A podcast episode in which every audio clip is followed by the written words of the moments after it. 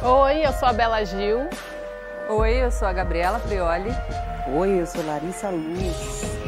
Oi, eu sou Astrid Fontinelli e esse é o podcast do Saia Justa. Salve, salve, simpatia, salve, salve, meu Brasil! Saia Justa ao vivo para você nesse 23 de agosto. E eu falei que o ano ia voar, né? Eu falei lá pelo último dia de julho, eu falei, ó, vamos virar o semestre e o ano vai voar. Já estamos acabando com a... já estamos acabando com agosto, é ótimo, né? O agosto já está acabando. Daqui a pouco já é primavera, tá assim de árvores floridas na cidade, já repararam? As primaveras já chegando. E aqui em São Paulo, nem frio teve. Eu comprei uma roupa maravilhosa, não consegui usar. Não, e eu que calculei toda essa roupa da minha filha, gente? Ah, Você verdade. calcula Ah, por idade, perde tudo. Mas também o problema dela você resolve deixando ela de fralda O tempo inteiro. o tempo inteiro, só no fresquinho. Bom, enfim, tudo bem com vocês? Não precisam responder a verdade. Tudo ótimo. Com você tá tudo ótimo, sim, que a gente essa semana teve a excelente notícia Ai, de que preta está zerada. curada. Curada. Agora é só se fortalecer e recuperar dessa cirurgia que a gente estava aqui. Você estava meio xoxinha na semana passada. É, né? coração, né, apertado, não tem Total. como. Bom, então bora conversar que a gente está cheia de assunto hoje. E esse é muito importante. Sabe quando uma mulher tem a sua autoridade questionada ou não é levada a sério no trabalho? Ou ainda aquela situação de estresse que alguém exaltado fala: quero falar com o seu superior ou seu superior. Já reparou que é sempre mais difícil imaginar as mulheres no comando? E nada como dar nome às coisas para que a gente reconheça e batalhe para melhorar. Isso de questionar a mulher em sua capacidade chama-se gap de autoridade ou lacuna de autoridade. Em muitas profissões, os homens são autoridades e as mulheres consideradas até auxiliares, quando na verdade são elas que estão puxando o bonde. Acho que se a gente fosse elencar aqui em profissões, a lista seria enorme. Enorme. Não, eu estava comentando um pouquinho antes, né, em relação, por exemplo, a é, restaurantes estrelados e premiados. Só 6% deles são chefiados por mulheres. Mas as cozinheiras de dentro de casa são quem? As mulheres. Mas no restaurante premiado, os homens. Então, As temos outras, é, outros exemplos também. Não tem né? muitos. Se a gente fosse só falar de exemplo, Mas eu acho que a gente nem precisa de exemplo. Acho que vamos refletir sobre o seguinte: o exemplo somos nós. o poder tem cara de homem. E ele tem cara de homem porque os homens historicamente ocuparam os espaços de poder e continuam ocupando hoje. Como que a gente faz para perceber isso? Olha o número de mulheres CEOs nas grandes empresas. É infinitamente menor E do que o número de homens. parlamento. E no parlamento, e, e nos cargos do executivo, ao redor do mundo, em, em todos os lugares, quando a gente olha para o poder, a gente vê que as mulheres são deixadas numa posição subalterna. E isso acontece também porque a gente educa as nossas meninas e meninos para reproduzirem esse padrão. Então, não só a gente assiste o poder ali com cara de homem, a gente está crescendo e está vendo, olha, é o homem que toma decisão na- esfera pública, olha, é o homem que toma decisão na esfera privada, olha, na grande maioria dos lares, é a mulher quem fica com o dever de cuidado e os homens que têm essa função do provedor.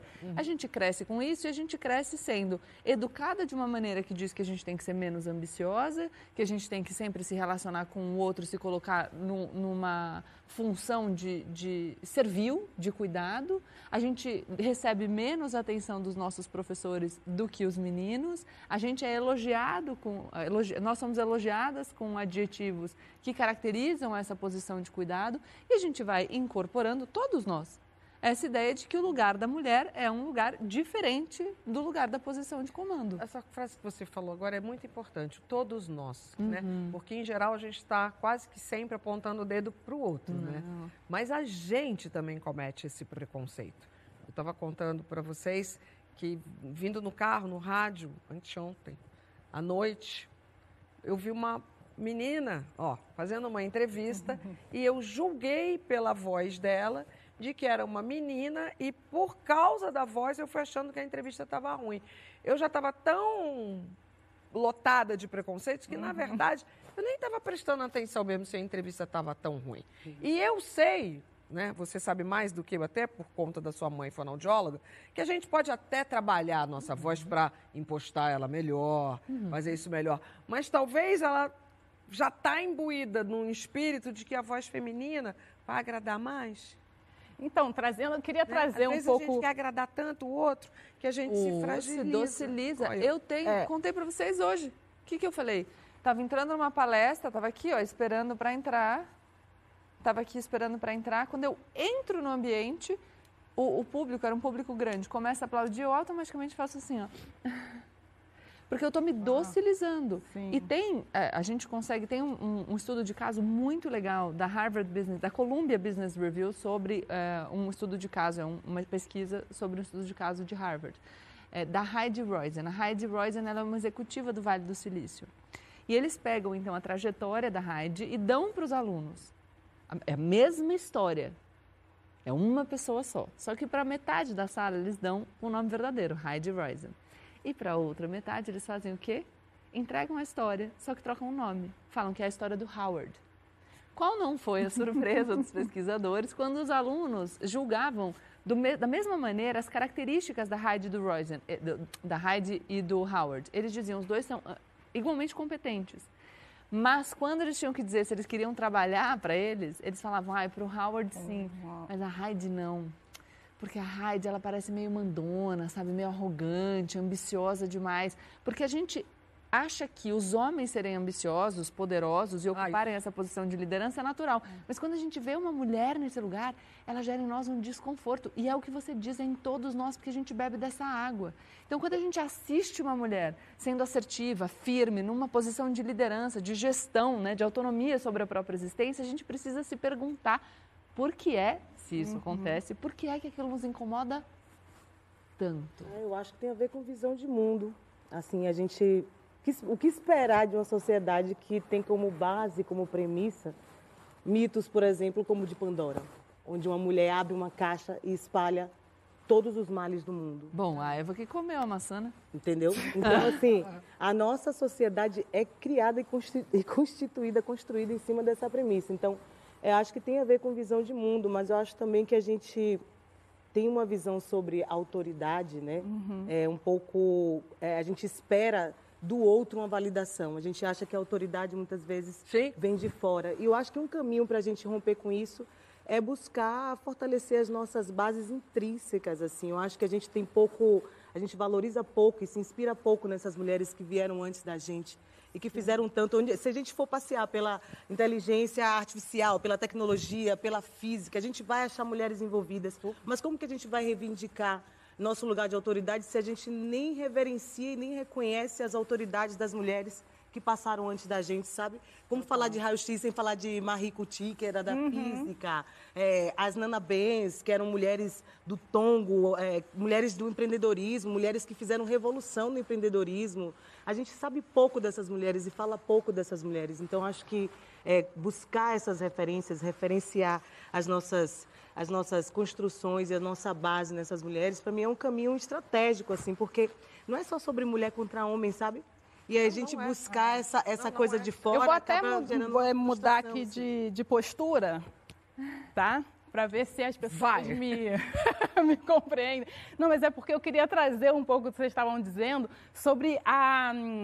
Para a mulher ter o seu conteúdo reconhecido e respeitado, muitas vezes ela tem que se comportar, se expressar e falar e se vestir de uma maneira mais masculinizada. Sim. A gente vê muito isso no âmbito de negócios, política, enfim, posições de poder, que muitas vezes elas trocam o vestido, a saia, pelo taier, pelo terninho, porque também se for de, de saia pode ser é, assediada, né, desmoralizada. Mas, enfim, encurta o cabelo, é, fala de uma maneira mais impositiva e assertiva. E mesmo assim, quando ela se masculinizar, ela vai ser atacada porque ela se masculinizou porque se- demais. Não Exato. existe Sim, é, saída. Porque não é forma, né? Não é sobre É. formato.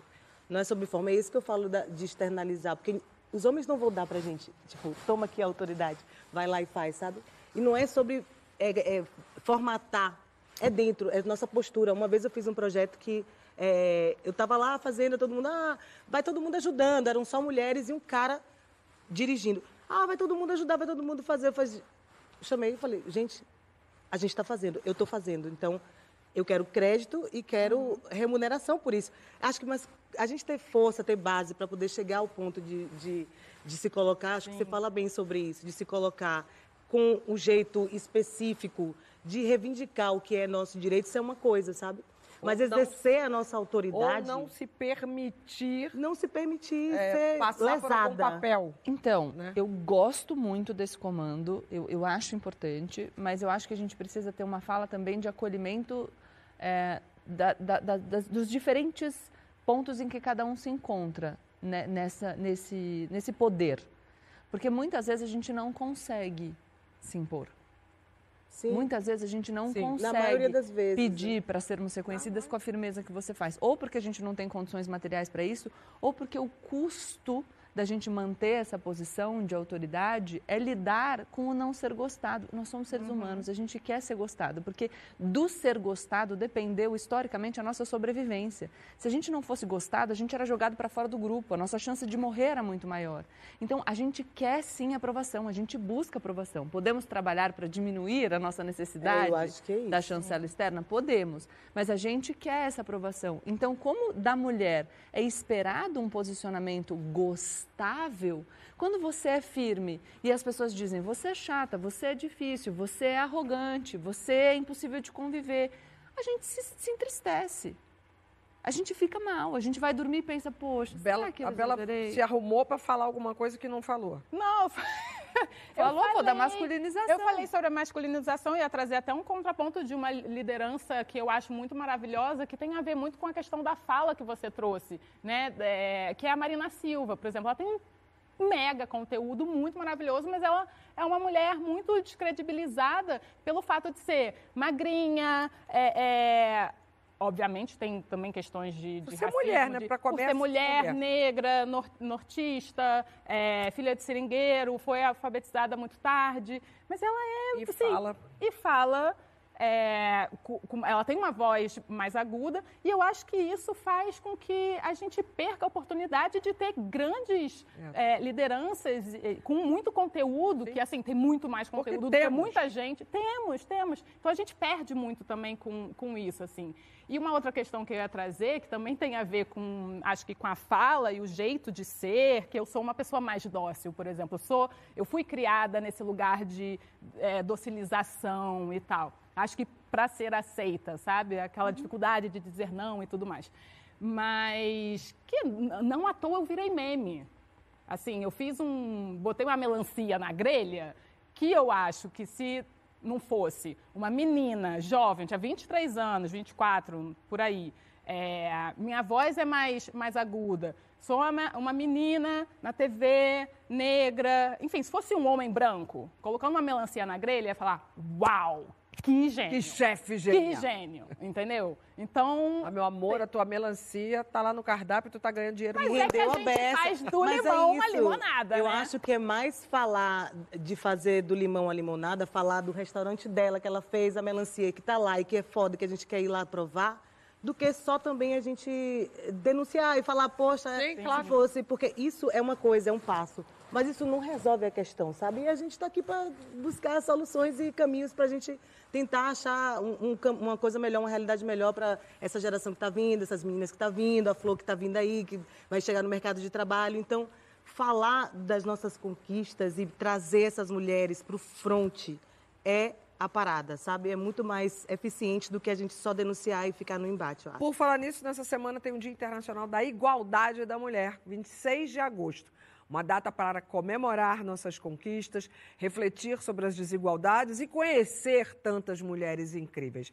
A jornalista inglesa Mary Ann Sighart, autora do livro Lacuna de Autoridade, que a Gabi Prioli escreveu o prefácio, diz que a lacuna de autoridade é a mãe de todas as desigualdades de gênero.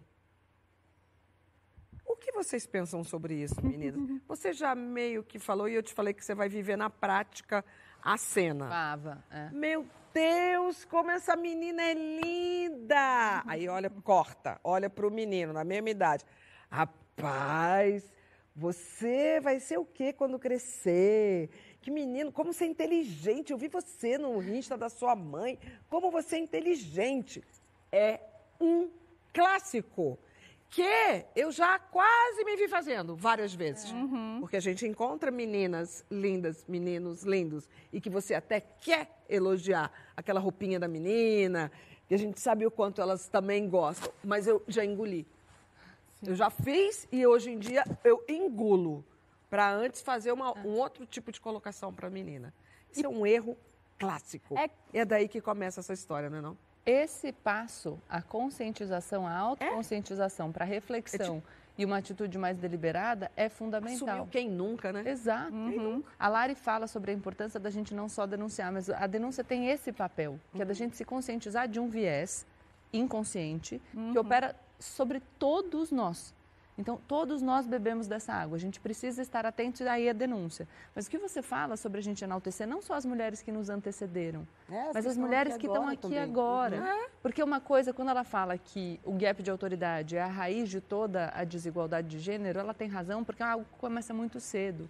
Quando os homens são instados a atribuir, imaginar o QI dos seus filhos, eles tendem a atribuir um QI maior para os meninos e menor para as meninas. Depois, quando você faz essa pesquisa com adultos, os homens se auto-atribuem o QI maior do que as mulheres. Então você percebe que os homens Nós, tendem- mulheres, não Exato. nos reconhecemos como Não. a possibilidade de ser mais inteligentes. Exatamente. E Uma isso acontece. No geral, os homens supervalorizam as próprias habilidades e as mulheres subvalorizam as próprias habilidades. Então, tem um problema nas duas pontas. As crianças incorporam esse viés de gênero com seis anos. Com seis anos, você fala para as crianças escolherem um parceiro para um jogo difícil e elas tendem a escolher os meninos, mesmo que elas tenham sido cientificadas de quem são os alunos mais inteligentes da sala e que elas saibam que entre esses alunos inteligentes a maioria é composta de mulheres. Então aí você vê que a mulher não eh, toma posse do seu próprio potencial. E quando o poder é exercido de forma desigual, então majoritariamente pelos homens, o que você está dizendo todos os dias para as mulheres é que os espaços para elas são escassos. E isso faz com que nós sejamos tão competitivas. A gente fala sobre esse assunto e as pessoas vão dizer, mas as mulheres são as maiores críticas de outras mulheres. E são, mas não são porque naturalmente nós somos competitivas.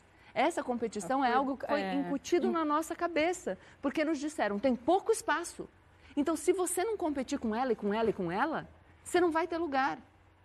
Quando a gente veio aqui, cada uma de vocês, a Trid está há muitos anos, mas quando a gente chega para sentar nesse sofá, o que, que todo mundo pergunta? E aí, como vai ser estar no sofá com as outras? Ah, é uma rivalidade, assim, gratuita. A que- gente sabe. Como se tivesse necessariamente que brigar. Gente, tá cada uma É sentada tão lá. decepcionante questão do- para eles perceber que a gente tem esse exercício. Esse é o melhor. Eu, graças a Deus, estou aqui há muito tempo, porque como pessoa física, o que eu aprendo, o que eu troco com tantas mulheres que já passaram aqui, só me fez melhor.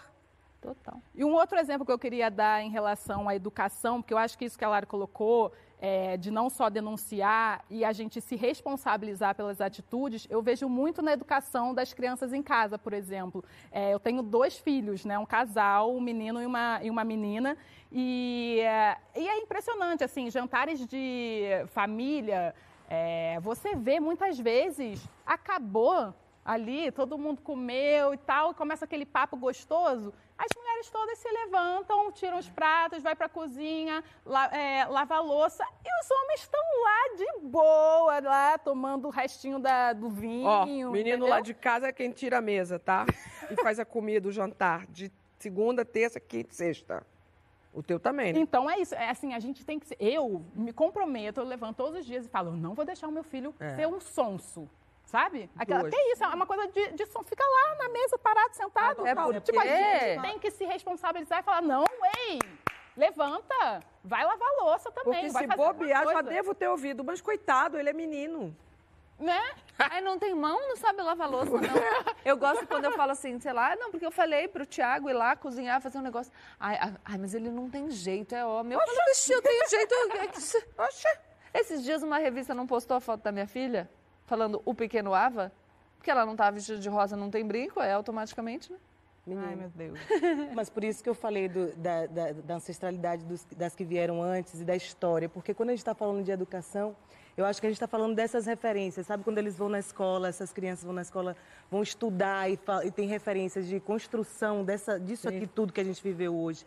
E não vê a participação das mulheres nisso, isso tem mudança efetiva na base que elas criam para si, sabe? Mas isso é de propósito, né? As mulheres Óbvio. e o serviço que as mulheres prestam foi invisibilizado. É, e aí cabe a pró... nós fazer isso aí. Exatamente. Lindo. No próximo bloco, o assunto é diversidade de seios. Vai contando as suas histórias com a hashtag Saia Justa no GNT pelo Twitter.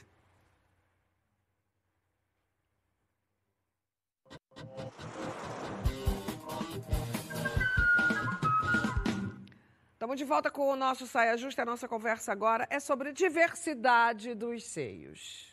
E se a gente botasse todas as outras mulheres aqui do estúdio, não encontraríamos um igual.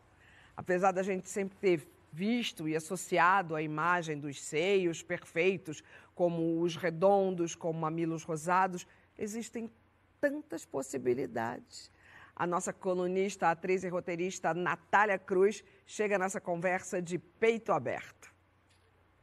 Nossa, tão novinha, já tem peitinho, né? Tem que colocar sutiã nessa menina. Menina, uma tábua, né? Sabia que tem uns sutiãs de bojo, dá um volume legal. Já fez depilação no peito? Maravilha. Faz. Depois me conta. Hum, esse decote é para quem não tem tanto peito. E silicone? Já pensou em colocar? Muita gente fazendo explante. Ah, e vai colocar peito só por questão estética. Gente, eu acho um absurdo. Uma amiga minha fez, ficou lindo. Eu vou te mandar umas fotos para te dar coragem.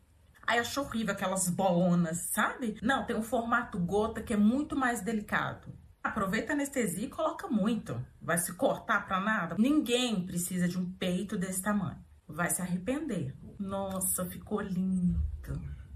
Pena que quando amamentar acaba tudo, né? Você vai amamentar, né? Gente, vai amamentar até quanto? Menino grande já comendo de tudo. Dá logo o peito pra esse menino. Tá chorando, se esgoelando aí, gente. Seu peito vai ficar aqui, ó, um bico. Cai. Cai muito. Ah, depois é só dar uma levantada. Olha. Com que idade você descobriu que mamífera é o nome da cultura obcecada pelo peito? Peito da fêmea, no caso, né? Nossa. Parece Joaquim, meu filho. Ah, inclusive tá aqui. Falou mamãe. Ah, mamãe. Vem, filho. Ela é muito maravilhosa. Ela é muito, boa. Né? Tá satisfeita, Bela? Ah, eu hoje tô. Pouco eu, que temos? O pouco que temos, sim, mas já tive muito. É? Tá? Ah, quando tive amamentando, é. amamentando. Eu vou falar um pouco a, partir dessa perspectiva da amamentação, assim, porque hum, foi um dos momentos mais incríveis da minha vida e eu amamentei a Flor, assim, tive ela dois dias, maravilha, assim, falei, caraca, amamentar isso, que de boa. Aí começou uma dor, um negócio, fiquei dez dias, assim, muita dor, um negócio terrível. E aí, no segundo, amamentei a Flor... Ah lá, ela? É, não, esse é o Nino. Ai, oh, meu Deus. Então, eu ia chegar aí, porque... Ai, que saudade. Nossa! Peraí que ela vai chegar aí, não é essa ainda não. Vou chegar aí, porque eu, eu amamentei, a, passei esses 10 dias de, de terror, assim, é, mas insisti, e aí amamentei dois anos e falei, pô, segundo filho... dois anos? Dois Aquelas anos. fotos de você fazendo yoga é com ela? É com o Nino. É com o Nino? É, eu tenho mais fotos, eu acho, amamentando o Nino do que a Flor. Tá. Mas aí eu, enfim, é, comecei a. Eu fiquei grávida do Nino, falei, pô, a amamentação vai ser de boa, né? Porque o peito já entendeu, já estava calejado. Que dica que eu dou para mãe de primeira viagem que pensa em ter o segundo? Aí, Gabi, peito não lembra de nada, a dor é igual, memória, pior. Ai, meu Deus do céu. Só que eu. Quem está falando muito isso é a Luana Genô. É? Que também está no segundo filho ah, e está falando que nada uma coisa a ver com a outra. Nada, exatamente. E aí, mas eu insisti, amamentei, então, três anos o Nino. Foi, não, realmente é um momento muito especial, muito gostoso. Para mim, pelo menos, é, é, tão gostoso quanto a gravidez. Então, meu peito, ele foi para aquele, ta... ele é desse tamanho, é. foi para aquele tamanho. E aí, quando amamentou cinco anos, aí quando me olhei no espelho, chegou um momento da minha vida, assim, logo depois da, que eu parei de amamentar, que eu olhava no espelho assim, me incomodava. Ficava incom é, incomodada, eu não estava satisfeita com o meu peito. Só que aí eu comecei a refletir e falei, cara, por que, que eu não estou gostando? E aí é, eu não gostava porque eu comparava né, com o peito de outras mulheres que também tinham amamentado e voltou para um lugar assim, de maneira linda. E eu falava, cara, você é uma pessoa. Quando eu entendi a beleza da individualidade, tipo, esse peito é meu. E ele é só meu, e eu sou essa pessoa, e ele tem essa história. Quando eu incorporei isso, eu fiquei tão feliz. Mas assim, hoje eu sou um ser completamente desejante e maravilhosa e assim, muito feliz com o meu peito, que, cara, tô até mandando nudes, tá? Do peito. Sim. É. Não, é assim, de verdade, cara. Eu vi as do um último. muito Ela mostra para mim que eu sou maior incentivadora dos nudes da, da Bela. E eu vi você no último verão europeu. Ela me Livre, mostrou leve, também. solta. Tá nem aí. Mas demorei, demorei para chegar nesse E- lugar. Enfim, porque muitas mulheres, quando engravidam, e nós temos duas que podem falar, que olha aquele peito que tem peito pequeno e que aí fica com aquele peito todo pá, perfeito, bom, né, perfeito para aquele momento. Aí é que descobrem um peito que queriam. Não, eu não gostei, não. Não gostou quando ficou grávida? Não, porque ficou muito grande. E passa pela cabeça de vocês assim, ai meu Deus, vai cair, vai ficar horrível e depois. Não. Passa? Bom, eu, eu já tinha, eu tinha colocado prótese com 18 anos. Então, história Era diferente. Com prótese conclusão aumentar, diferente. era É, pequeno. Eu tinha, e, e o meu peito, ele era. Ele tinha um formato que eu não gostava muito. E acho que também, não sei se eu tivesse esperado a maturidade, se eu ia fazer as pazes com ele, mas não foi. Meu processo foi outro. Decidi que eu ia colocar prótese, pus com 18 anos e vivi feliz e contente, nunca tive nenhum problema. Sei que não é a realidade de todas as pessoas que põem prótese, muita gente enfrenta dificuldades. Não foi pra mim. Aí, quando eu engravidei da Ava, meu peito ficou maior, né? E eu não gostei. Eu que- ficou muito grande. É, ele ficou muito grande, mas eu achava que ele ia voltar pro lugar dele, assim. Sim. E mesmo antes de eu engravidar da Ava, eu já sentia que a pele do peito tinha ficado um pouco mais flácida. E aí eu não me sentia tão confortável de usar blusa, top, assim, sem estar com sutiã. Então eu tava meio escrava do sutiã. É, acho maravilhoso, se- acharia maravilhoso se eu tivesse conseguido me libertar disso Ah, e um sonho dourado. é, deixar os meus peitos. Não, e eu falo porque eu acho que é muito legal ouvir a história da Bela, mesmo. Acho maravilhoso, incrível, fico feliz por você. Mas acho que nem todo mundo consegue, né? Eu não consegui. Então, mesmo antes de engravidar, eu já pensava em dar uma levantadinha. E aí eu engravidei da Ava, meu peito ficou enorme, eu amamentei. Ele ficou um mais caído que o outro, porque ela gostava mais Ah, de porque dava mamar mais no um- esquerdo. Então era muito engraçado, porque ficou completamente. não, mas não era nada demais também, assim. Eu não, deixava de fazer nada, assim como antes de colocar prótese também não. Eu só achava que talvez eu gostasse mais com. E aí eu fiz uma cirurgia É para eu dar ia um... perguntar, se tinha alguma referência, você via alguma referência assim, ah, queria que meu peito fosse igual daquela dali. Quando eu coloquei com 18 anos, Hum. eu levei para o meu cirurgião a Playboy da Dani Bananinha. Eita, Pronto, falei. entendi. Falei, olha, Ah, eu entendi. quero Temos aí. estes seios aqui. Gabi Mas- Copini É. ia ter o peito de. Agora eu tô louca pra ver o peito da Dani Bananinha. Pensei que era o dela. Playboy dela. Eu tô louca pra saber a história Ah, do peito da Larissa, peito da pô. Bananinha. Não, eu perguntei por isso, porque eu tinha um peito bem pequenininho. Quer dizer, meu peito ficou grande cedo, mas depois ficou ali pequenininho. E eu não tinha essa, essa viagem assim, ah, quero ter um peitão, não tinha essas referências. E eu sei que é uma coisa que a gente toma muito pra si, né? Vai vendo as referências e vai pegando e vai, ah, quero ficar igual a ela, quero ficar com o peito da Dani Bananinha. Mas eu não tinha isso, assim, não tinha nenhum problema. E aí eu entrei no Araqueto, e nessa época, assim, eh, teve uma época da música baiana que se você não tivesse peitão, você não ia fazer sucesso, né? É, minha linda. É, minha linda. Tinha isso, eu via isso acontecendo direto. O povo entrou na, na coisa, a pessoa, pá, silicone. Pá, silicone. Pra ser famosa tem que ser sili- silicone, bufo. E eu, gente, mas meu peitinho é tão bonitinho. Tô feliz com ele. Tô feliz com ele, mas não. Aí, enfim, apertaram tanto minha mente, me jogaram lá pra. me trouxeram aqui pra São Paulo, bota silicone pra ter sucesso. O apertar a minha mente é empresário mesmo. É. É uma loucura isso. A galera aperta, né? E ainda mais naquela E eu época, vou assim, te que falar eu. que o pior é a gente que olha, tá achando que é você que quis fazer. Então. Ganhou um dinheiro e quis fazer. É, tem, muito, tem muitas mulheres que querem, vão, eu acho que assim, a Gabi acabou de contar a história dela, que ela foi lá, Mas nesse mercado eu acho que tem muito, acontece muito. Eu estou falando da minha história, mas eu acho que, que deve acontecer com outras também. Que você, por pressão, eu fui por, por pressão do mercado, mas tem outras mulheres também que por pressão de outras coisas externas, a gente acaba olhando e falando, hum, não é isso. E isso é muito cruel, assim, porque eu fui fazer, assim, porque era uma coisa que eu achava que precisava para ser. Então, o peito tem a ver com a autoestima, tem a ver com a nossa sexualidade, tem a ver com o nosso conforto. Às vezes a pessoa quer mudar por causa de conforto, por causa de, de postura, não, aí é sabe? médico mesmo. Dor nas costas, porque não, não tá conseguindo se encontrar ali de posição e tal. Mas é, fazer por uma pressão externa Sim, é osso, né? total. Porque é uma coisa muito invasiva. É nosso corpo, é a nossa, é a nossa estética. E não é só estética.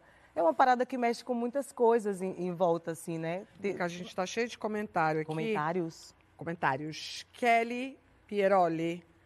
Adoro meus seios. Acho eles lindos, nem muito grande, nem muito pequenos.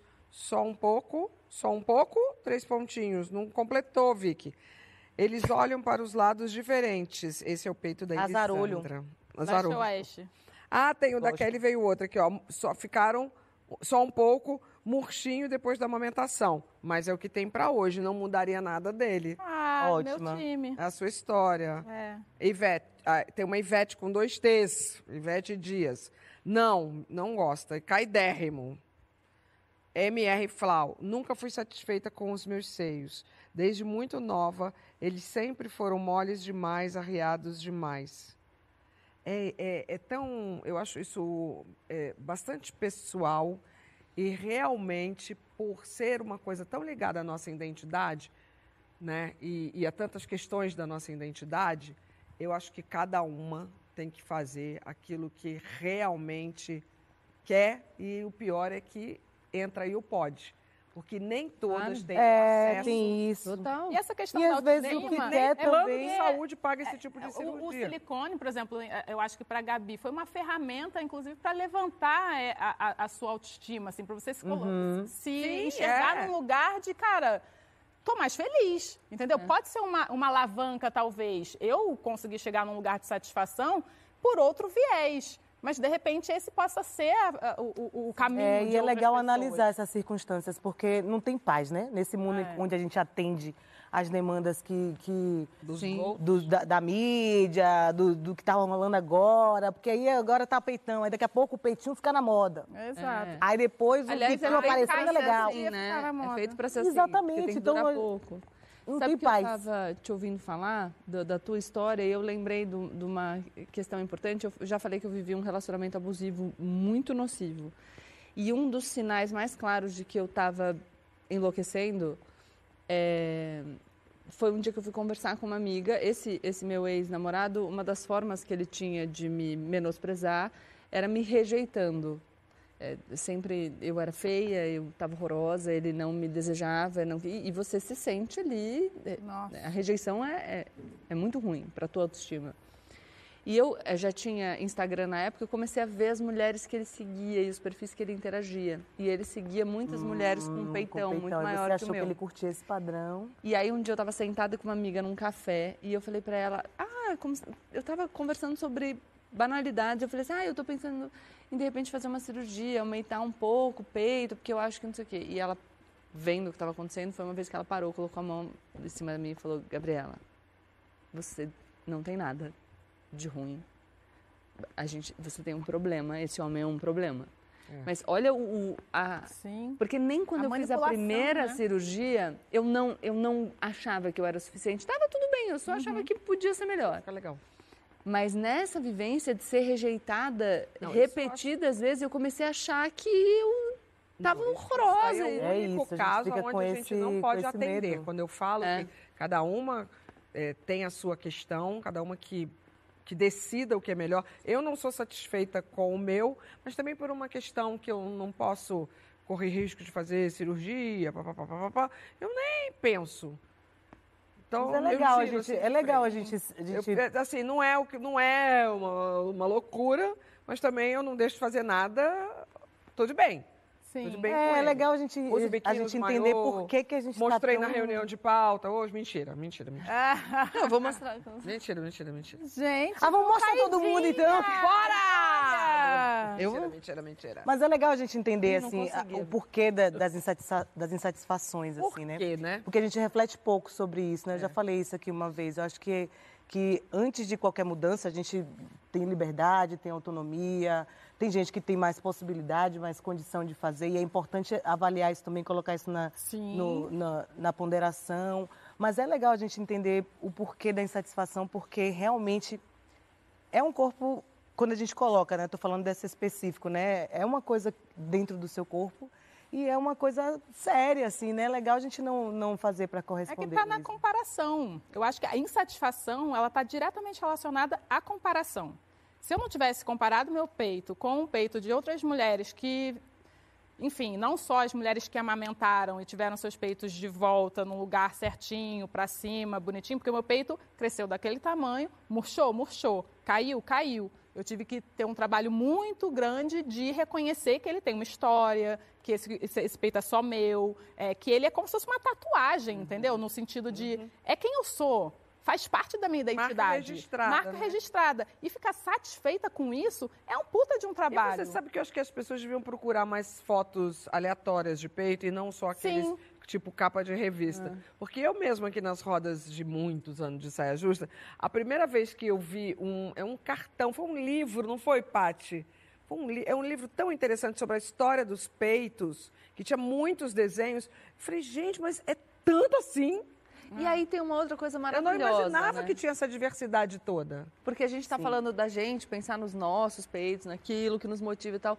E aí tem um ensinamento que é maravilhoso, vai facilitar a vida de todo mundo, que é não dar pitaco sobre o peito alheio. É, né, gente? Exato. Entendeu? Porque aí a gente está falando assim, ah, o silicone, a Bela vai dizer, ah, eu me, me aceitei, aceitei os meus peitos, estou feliz com ele. E é o que a Natália disse, vai aparecer alguém e vai falar, ai, mas tem que ter que ter que ter que ter que Aí eu vou falar, não, eu decidi levantar. Ai, mas tem que ter que ter que ter Então tem sempre o, o falador. Tem. Ou E aí comunica com, é, então, comunica com o tema do, do primeiro bloco, que é o galera, vamos, vamos deixar, né? Vamos todo mundo aí, cada um com as suas tetas, e tudo show. Agora, olha o gancho. Olha o gancho. O assunto é seio? Por falar em seios, vamos ao nosso quadro Mamilos de Saia. A Cris e ajuda o podcast Mamilos respondem questões de conversas difíceis de resolver. A dúvida de hoje, sempre enviada pela nossa audiência, portanto se liga que daqui a pouquinho eu vou, a gente vai botar aqui o QR Code. A dúvida de hoje, mandada pela uma pessoa da nossa audiência, é a da Dani, de Bauru, interior paulista. Sexo. Juliana, é claro que esse assunto ia vir aqui parar na nossa mesa, né? Até porque, gente, sexo quando é bom é ótimo, mas quando complica, vamos de história. Oi, gente, meu nome é Dani, eu sou do interior de São Paulo. Faz quatro meses que eu comecei a namorar um cara e a gente tá super apaixonado. Ele é parceiro, fofo, carinhoso, no sexo rola uma super química. Só que dia desses, ele me contou que já teve um caso com um homem. E eu não tive nenhuma reação assim, nossa, que absurdo, achei tranquilo. Só que eu acho que essa confiança abriu nele uma porteira dos fetiches. A gente já até faz umas coisinhas diferentes, mas começou a me bater uma insegurança. Aí eu não sei como que eu faço para falar com ele de uma forma direta, mas ao mesmo tempo gentil. Boa. Dani, queria começar te dando os parabéns, garota. Em tempo que todo mundo some, faz ghosting, porque prefere isso do que falar dos seus sentimentos, você ficou ali. Achei madura. Mandou bem, Dani. E agora, para ficar melhor ainda, o importante é se conhecer. A Dani investigar de onde que tá vindo o incômodo com o fetiche do boy. É medo? Vergonha. É vergonha? Ela tá fazendo isso porque ela também tá curtindo ou ela tá fazendo porque tá com medo de terminar? Chegando a essas respostas, ela vai chegar ao limite dela. E tá tudo bem ter limite no sexo. Não é um esporte de alta performance, tem que fazer tudo. Tem que fazer aquilo que te agrada para que seja bom. Então tá bom pôr limite. Até porque, gente, não é sobre certo, não é sobre errado, moral e imoral, é sobre desejo, é sobre gosto, e aí cada um tem o seu. Tá. Ela, a Dani já está com o manual de si, como é que faz para compartilhar com o companheiro? Pega toda a sua vulnerabilidade e vai lá, conta pra ele o que, que você descobriu. E aí, entregou. O que, que você acha que pode acontecer nessa conversa? Ela vai estar com medo, gente. Todo mundo quer ser amado, todo mundo quer ser aceito. Ela vai chegar com medo do boy achar ela puritana, chata, Travado. travada. Dani, ele também estava com medo quando foi falar com você. Medo de você julgar a sexualidade dele, medo de você achar ele esquisito, de achar ele vulgar. Ainda assim que ele confiou em você. Requer muita coragem você se abrir para outro ser humaninho. Porque quando você está ali vulnerável, a pessoa pode te machucar sim, mesmo sem ela querer. Ela não pode esquecer que ele falou primeiro. Verdade. Ele foi vulnerável primeiro. Então, ele deu um primeiro passo que melhorou a qualidade de conexão da relação. Ela falando tende a melhorar mais ainda. Dani, só vai. Um beijo, até o próximo Mamilos de Saia. É, mas Não, é sensacional, porque é- é- são duas lá falando e mais quatro aqui também, né? A gente pira a cabeça da Dani de Bauru. Dani, minha filha, segura na mão de Deus e vai. Mas, ó, se você também... tem Minha, minha- meu conselho é ótimo. Segura na mão de Deus e vai.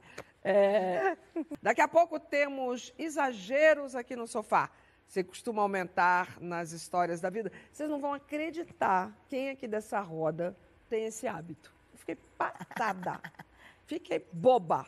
Conta na hashtag Saia Justa no GNT. E ó, tá rolando o Grande Prêmio do Cinema Brasileiro ao vivo agora no canal Brasil. Salve Cinema Brasileiro!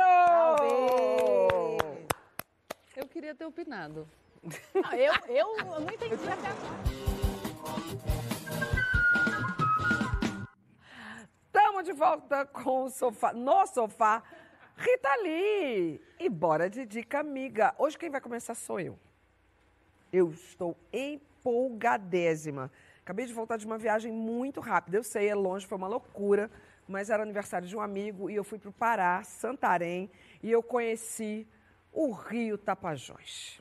As pessoas. Olha, Leo, a tieta do Tapajós. que fofinho. Aquela sou eu. Essa Delícia. foto aí é na ponta do Caxambu, uma praia pouco depois de Alter do Chão. Esse daí é um pôr do sol no meio do rio, que parece um mar, né? Porque a margem dele, nesse lugar aí que a gente estava, a margem tem 33 quilômetros, a outra margem. E aí é na praia do Arariá. A praia que o Lula teve, mas eu não precisei fechar a praia porque não tinha ninguém numa segunda-feira lá, né? Polêmica. Gente, é demais. A comida, o povo, o banho da água de rio. Eu sou uma entusiasta do Brasil e eu estou sempre querendo falar.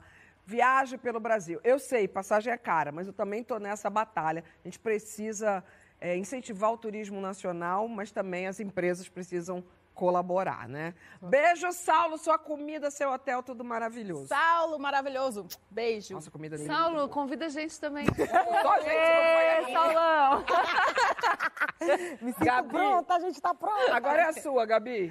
Não, não, não. Desculpa, a Gabi é a Bela. A minha? A gente Então- tem uns VTs pra rodar junto, que eu preciso organizar. A minha é a bucha vegetal, vocês conhecem? Claro! Olha, mas sabiam que é um fruto, né? Isso não. É da família da- do pepino, Mas ela da tem melancia. semente. Tem semente, tá aqui dentro a sementezinha. Então, a minha Leva dica... pro jardim?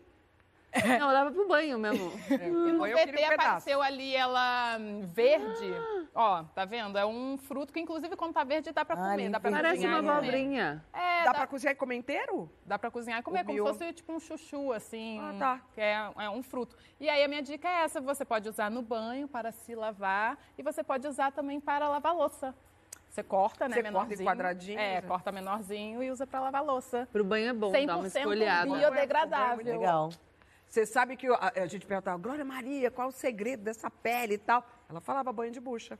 Olha. Ó, todos os dias. É bom para circulação mesmo. Quem Ah, tem me dá um pedaço celulite. dessa. Não tô Nossa, daqui que eu vou passar já. A gente vai ter que Não, manda quatro. aqui, gente. Pera lá. Pegar a a, a tesoura. Não, vem, por, por gentileza. Bom, pra celulite. Eu vou passar. É? E a linda é no banho. Não, não, mas é seca, é seca antes do banho, porque estimula a circulação. Então, eu tô aqui. É. Minha dica, hein? Vou falar minha dica. Vocês estão aí tomando banho na, no coisa. Banho de bucha. Gente, minha dica, Sem cadê? É depois do banho. Depois do banho, depois de tomar um banho, fica bem cheirosinho, bem lindo, linda. Vou indicar shows do casal que o Brasil ama. Beyoncé e Jay-Z, mentira. Lued e Zudzilla, show separado. Lued vai fazer show dia 25 de agosto, Sexta agora no Teatro Concha Acústica, na minha Salvador, Bahia. Maravilhosa, um show incrível.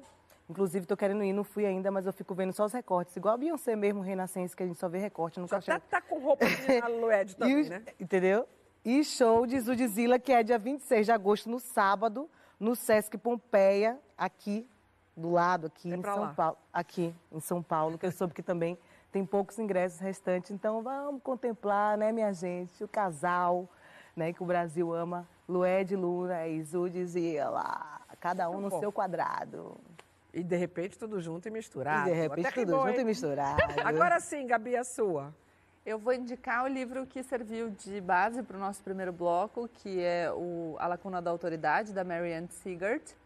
É um livro que traz muitos dados sobre essa diferença na ocupação do poder por homens e mulheres e, e propostas sobre o que a gente pode fazer para mudar isso, para se conscientizar do problema.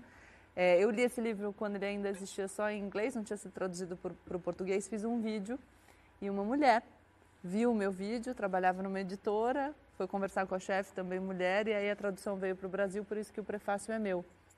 Como você contou da mulher, eu vou falar mulher de estagiária, porque a gente também precisa É. valorizar a estagiária, né? Sim. Que tem uma galera, uma meninada aí muito ligada nesse movimento e assim que a roda, roda gira. E, aí, e, e- e o livro traz como mudar, né? Que é uma Sim. coisa que eu estou interessada nessa parte.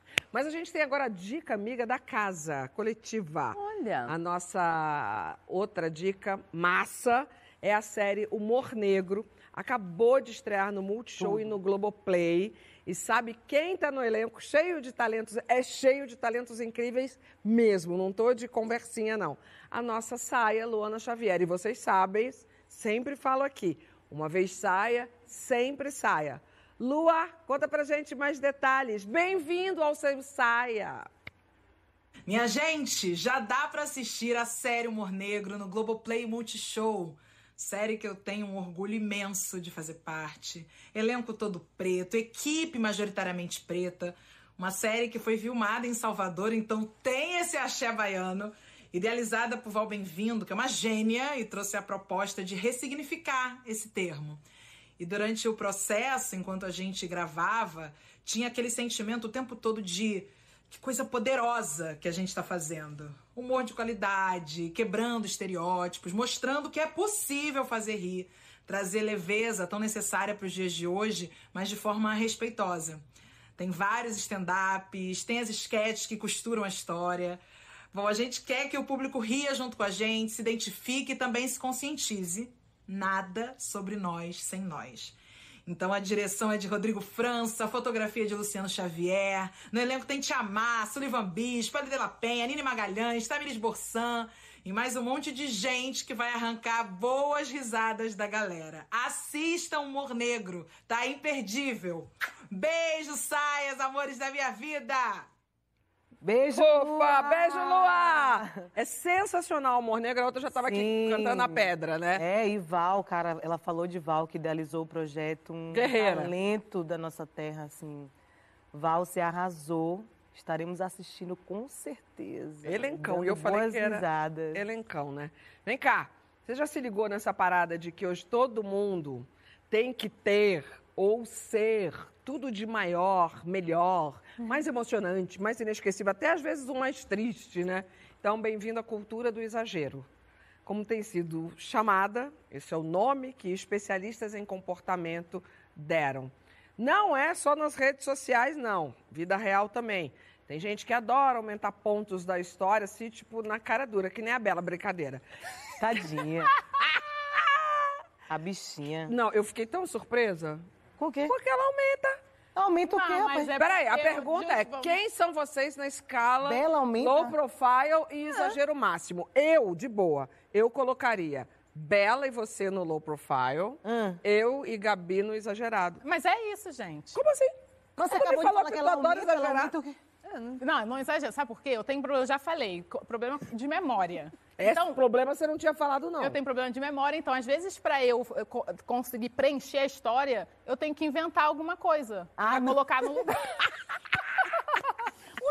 então agora, pra parar com isso, eu falo, cara, desculpa, eu não consigo, não sei dizer. Não mas dizer o aí que uma historinha inventada conta mais aumenta Gente, mas é toda a memória tem invenção. Toda memória. Não, mas peraí, tem. para completar a história, É, tipo, eu você não lembro, entendeu? fatos, coisas... É, eu vou, dou uma encaixada. Pra... Ah, uma- Dou uma encaixada. Eu acho que pode ficar bom. Às vezes. Mas isso não é um exagero, é um exagero? Não é um exagero, mas assim, às vezes é, não, não é 100% real, não foi exatamente Aí é outra aquilo que pauta, amor. aconteceu. Vamos focar no então, exagero. vamos fa... É. eu não, eu- mas eu tenho, eu ia falar sobre dessa questão do exagero, eu não ia trazer para esse lado do de aumentar um, um- um ponto, mas sim da questão da ostentação. Eu vejo muito essa cultura do Aí- exagero que, que para mim tem esse viés assim da ostentação, que a gente já Total. comentou aqui, do não basta só viver, tem que mostrar, às vezes a pessoa tá numa fe- vai numa festa, super festa, não sei o quê, tá lá de saco cheio, mas já faz logo um story, não sei o quê, vai e, e, tipo, aí Super. foi, já já deu, já fiz a minha noite, foi ali só pra E fazer você 15 nem segundos. viu a pessoa. Você que também estava na festa, você nem viu a pessoa na festa. Nem Mas viu. isso tem mais a ver com você criar uma narrativa de vivência que não é real. Porque eu também vejo um outro polo, que é gente que é, tem uma vida de luxo, que vive ah, ah, coisas muito boas e que fala, ah, eu não posso mostrar. E você fala, "Ah, mas então não vive. Mas... Porque senão é uma, uma- hipocrisia também, né, gente? Então, assim, você- faz, mas aí você não pode mostrar que faz. assim. É, o negócio é O legal é você fazer, ser né? genuíno. Fazer o que Né? Se, assim. se você faz, porque você acha que você tem que fazer isso, você tem as suas razões, então qual é o problema de você mostrar aquilo? Não, mas é que às vezes eu acho que tem algumas pessoas no. no- é que assim, o exagerado para mim é aquela pessoa que compra uma jaqueta de marca e quer que tenha o logo. Aí aqui no colar já é outra marca. Aí aqui a bolsa é de outra marca. Fica uma palhaça fazendo publicidade questão do shopping em Cidade Jardim. Porque quer ostentar essa riqueza ou esse ter, que você nem sabe se é riqueza, porque às vezes está lá pagando em 12 vezes, toda endividada, toda cagada, só para aparecer para os outros. Mas, Astrid, Isso para mim é essa cultura do exagero que se de um vive. shopping específico, mas tem muita gente que vem de, de, de classes mais baixas, que nunca teve a oportunidade de ter essas coisas, que dentro do capitalismo, esse é o sistema em que a gente vive. São símbolos de status e que, de repente, eu vejo muitos funkeiros, por exemplo. Os funkeiros são pessoas que vivem essa coisa da ostentação. Mas acho até genuíno aí, sabe? mas eu não acho estão que não fazendo é- para copiar ninguém. Não é nosso papel eh, julgar, é o nosso... ah, Cada um Ah, não, também não estou Mas julgando. é. aí entra a questão da onde O rico não pode, mas o funkeiro pode? Ao- Entendi. ao- é, Pra mim, ostentar, por exemplo, eu, eu, vamos supor, continuar na questão das redes sociais. Tipo, pra mim, ostentação é, tipo, eu postar foto com os meus dois filhos, por exemplo, abraçados. Isso! Pra mim, isso é ostentar. Pra mim, é, eu estar no meio do mato, na natureza, Mas pra aí a isso é gente tá ostentar, porque o falando- meu valor tá na natureza, Ah, tá sim, nas total. pessoas, tá na... qual- Então, assim, aonde que a gente... O que que a gente dá valor, pra que que a gente dá valor, Claro. entendeu? Eu dou mais valor pra pessoas é, do que pra coisas, por exemplo. Mas veja, isso que- é a Não, sua aí sim. verdade. O que eu quero dizer é uma pessoa que não gosta de ficar no meio do mato, que não gosta de estar com os filhos, que gosta de Sim, viajar para lugares luxuosos e comer em ótimos restaurantes ou usar um cordão de ouro, seja fanqueiro ou seja uma pessoa que vem de uma família mais abastada e que altera isso para se mostrar. O que eu, eu vejo que o problema é isso. Se você vive Mas você determinada que coisa, é mas isso? banque a vida que você Mas vive. você não acha que é isso que está acontecendo? Essa cultura. É que a gente quer sei separar se- um pouco, é porque na vida real da isso tem gente, a ver com às vezes Acho que algumas tem gente que mente, que, que, que Sim, simula. às vezes alguma Total. rodinha você ah, Mas eu acho que lados. Ah, mas eu fui para Fernando de Noronha, você precisa então ir para Fernando de Noronha, que é pra melhor. ficar naquela Ah, pousada poder tal. É, é. o espaço. Ah, que acho. exagero, eu acho que exagero tem a ver com excesso, né? Quando eu penso em exagero de uma forma geral, exagero, excesso. E excesso, às vezes, me remete a desperdício, a desequilíbrio. Então, por isso que eu acho que o exagero é uma coisa pra gente se atentar, porque o exagero é over, né? Quando a gente fala exagerou, pô, foi muito, foi além, foi além da conta, foi, foi muito. Pode e a gente preza por um- restrição também. é, não, e a gente preza por uma vida é, equilibrada. Então, equilibrada não é nem tanto, nem tão pouco. Mas acontece que quando começam a estudar esse comportamento, é que esse comportamento está desequilibrado e aí eu volto. Sim, total. Sobretudo por causa da cultura da internet, Ah, sim, que sim. é uma cultura do exagero. Que é uma cultura da do excesso. comparação. é, Sim. Porque se você. Vamos lá. Se você, comparação Então, veja só, eu fui pro Pará, eu fui para Santarém. Ah, não, eu fui para Fernando de Noronha, Fernando É. de Noronha é melhor. Aí você pode ter um exagero de, de excesso. Mas existe também um, um- um exagero de frugalidade. Então, você ver, se você quer aplicar a cultura do minimalismo porque você acredita naquilo, que bom, maravilhoso. Agora, você pode dizer, ai, nessas férias eu só fiquei no meio do mato, não assisti TV, não fiz nada, fiquei meditando por 15 dias. E uma pessoa vai aparecer e falar, eu fiquei por 20. Então, o que eu estou Total. dizendo é, tem nos dois Isso polos. tem. Você pode ter no excesso e no desperdício e você pode ter na frugalidade. O grande problema é você querer comparar a sua vida com a dos outros e mostrar Total. uma realidade diferente da que você aplica. Porque imagina que você esteja uma pessoa que desperdiça um monte e aí você vai para as redes falar que você é super frugal. Ah, pô, banca! Você não é, É assim? incoerência. É, isso é Exatamente. incoerência. A exato. incoerência não Mas o que mais tem tem bastante. Mas aí o que eu digo é, o problema não é... é, claro que Eu pode ser um que- problema o exagero assumido, pode ser um problema a frugalidade assumida. Mas essa- essa- esse descolamento entre o que se vive e o que se diz, para mim é o pior dos fenômenos. O Karnal ensina no Pecar e Perdoar, um livro que eu já indiquei aqui, que a gula, por exemplo, que é um pecado capital, ela é o desperdício demasiado de tempo com coisas da mesa, tempo que você poderia dedicar ao divino. E, portanto, comer muito é gula. Mas fazer uma dieta rigorosíssima e perder muito tempo pensando nela é pecado da gula também, porque é o tempo que você desperdiça. Então, É isso que eu falei percebe? Pode ter exagero e, e- e excesso nos dois polos. Pode ter exagero. Eu acho também. E, e o exagero, ele, esse desequilíbrio é, também constante é uma coisa. Por exemplo, eu cometo excessos. É, todo mundo tá aqui, todo mundo aqui vai cometer em algum momento da vida, entendeu? Mas a questão é com que constância a gente tá- tem cometido esses excessos, sabe? Isso também faz parte desse plano de equilíbrio. Tipo, não é que eu não vá em algum momento exagerar, mas quantas vezes eu estou exagerando nesse Pelo menos período você de... está focada de que a gente, você precisa, eu Que preciso eu sempre quero voltar para o equilíbrio, procurar sabe? esse Que- O equilíbrio. negócio é. acho que não é só exagerar, mas assim, é a pessoa que não fica satisfeita se ela não vai na melhor festa, se ela não fica hospedada no melhor hotel, É. se ela E- não. e eu acho Nunca que vai isso ficar, né? Porque nem Sim. existe. o- É, mas, mas tudo pra ela, sabe? Tem que ser, tipo, o melhor, o maior, você, o mais Eu acho legal. que- eu acho tenho o que- melhor amigo, Sim. eu tenho o melhor cabeleireiro, eu, Eu tenho... conheci uma pessoa que era assim, ah, eu tenho uma, eu, eu tenho uma coleção de orquídeas. Eu tenho. Meu marido me dá e eu vou pendurando lá na varanda, não é nada organizado e tal. Aí ele falava assim, mas papai tinha um orquidário. Aí você falava outra coisa. Ah, o nosso copo, né? Imagina, comprei baratinho ali no aplicativo que vende barato. E as pessoas Mamãe confundem. fazia um Sabe o de que tem que cristal falar? que vovó deu pra ela. Quer, Menino, ser, mas quer Não, superar. é chato isso. é doença. Eu isso, fui traída d- 12 vezes. A pessoa fala, eu fui 29. Não, e Do meu chifre Não, fez. e essa foi parada uma da dor. suruba. Essa parada da dor ainda, de quem sofre mais, também é bizarro. Demais. É bizarro. E- Você só é doente, no- fala, não, mas quando eu fiquei doente, eu não saio. Tipo, Não, cara, e- você ô, tem ô, que- pera, pera, pera. Não, desculpa, Larissa, mas... E na eu tô querendo maternidade? falar que não tô conseguindo E na exagero, mas maternidade? E na maternidade? Gente, a Exato. maternidade... Maternidade é um negócio de comparação, um absurdo. Não, eu sofri pra amamentar. Não, mas eu... A maternidade é o melhor. A Não, maternidade é o... meu filho. competição. Danará. Não, mas seu fala. filho andou com quantos anos? É, assim, a... o seu a sua filha dorme a noite inteira? Não. Ah, mas, é Mas que a minha filha acordava 37 vezes e eu estava lá. Então, Mas a minha que vai nascer um dia, se eu quiser, vai dormir a noite inteira. Fala, Larissa, você levantou Ai, a graças a Deus, tô aqui ansiosa pra falar, não tava conseguindo. Mas que exagero de vontade. Quem manda ficar de costas pra mim? Vira de Olha costas como, pra olha mim. como é que eu tô. É, vai. Não, eu ia falar que nem sei mais o que eu ia falar. Eu ia falar, Era mentira. Não, sacanagem. Eu ia falar que às vezes as pessoas confundem abundância com o exagero, com ter muito, com acúmulo.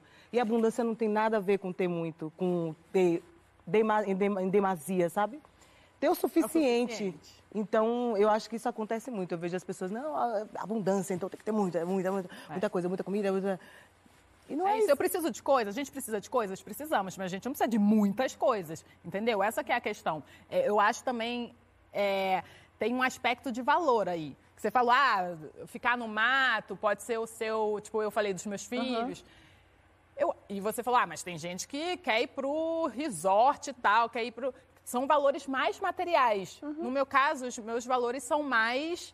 é, hum, menos materiais, mas não significa que eu não preciso, eu não precise de, de coisas, entendeu? Eu tava vindo. é, Eu não acho que não, não significa que você seja melhor ou pior do que uma pessoa que tem o desejo de passar as férias no resort. São só Não, não tem. Eu tô falando das questões de valores, por exemplo. é, a gente vive num, num planeta que não sustenta a, o desejo infinito das pessoas de terem coisas. Mas a gente é capaz de viver num, num planeta onde as pessoas têm a capacidade infinita de desejar ser coisas. Uhum. Entendeu? Então, eu acho que isso é, é- é- essa mudança É de o ideal. paradigma. É, exatamente, seria o ideal. Então, onde é que está o seu valor? Mas Entendeu? o que eu quero dizer é, num mundo que valoriza o ter coisas, é, principalmente pouco sensível às aspirações de quem nunca teve nada e que as pessoas têm desejos de ter e elas Claro, têm desejos materiais. claro, E é, ok. é, exatamente, eu só Claro, não quero ok. que a gente, sabe... Aqui é Nós voto de. Né, não, de e o mundo, o mundo tá fazer. aqui e, e- e- e é um mundo de, de exibição e as pessoas têm esses desejos. Então, uma pessoa que quer lá colocar a blusa de uma marca, a bolsa de outra marca, o sapato de outra marca, ela está satisfazendo um desejo que a vivência dela é, gerou, entende? No- Eu, não, eu não, me- não me- só não me coloco num lugar de, de, Julgar. de É, julgar não, isso. não. Eu acho Equilíbrio. que cada um é Eu cada só um. dou uma tombada. Vem Exagerar cá, sem exageros, simplesmente isso. Eu achei que exagero era Saia justa, acabou. Pode tirar o salto alto, Essa sou eu. desabotoar a roupinha de couro. Larissa, valeu super a pena você se rebelar e ficar nervosa, porque o cheiro que veio daí pra cá, um perfume maravilhoso. Ela se sacudiu muito. É um exagero de perfume, inclusive. É, exagerou no perfume, mas valeu a Exagerei pena, porque eu legal. fiquei inebriada. Não, exagero de bom, não exagero de quantidade. Saia Justa acabou, você vai ficar agora com a série Sociedades Matriarcais, A Força da Mulher. Hoje o episódio tá bom é sobre o papel Gostou? das matriarcas na construção de uma sociedade mais justa. Para quem não conseguiu acompanhar o programa todo ou quer recomendar para amigos e amigas, a gente está lá no Globoplay para assistir quando você quiser. Exagera esse salto. É só buscar Saia Justa que a gente brota. Obrigada pela companhia de sempre. Ai, Nossa Senhora da Aparecida. Agora é Só mais uma coisa. Nossa, olha o pé. Nossa, Não, olha olha. aqui, olha aqui. Não, Deus me livre. Só mais uma coisa. É, no date, vai olhar no boto, mirar assim no boto ou no conto do pescador? Como é, menina? Boto. Boto ou pescador? Boto. Nossa, que difícil essa. Muito é... Porra, difícil. Foi elaborada. Voto no Pare... Pareceu a história da Débora. Que Pescador.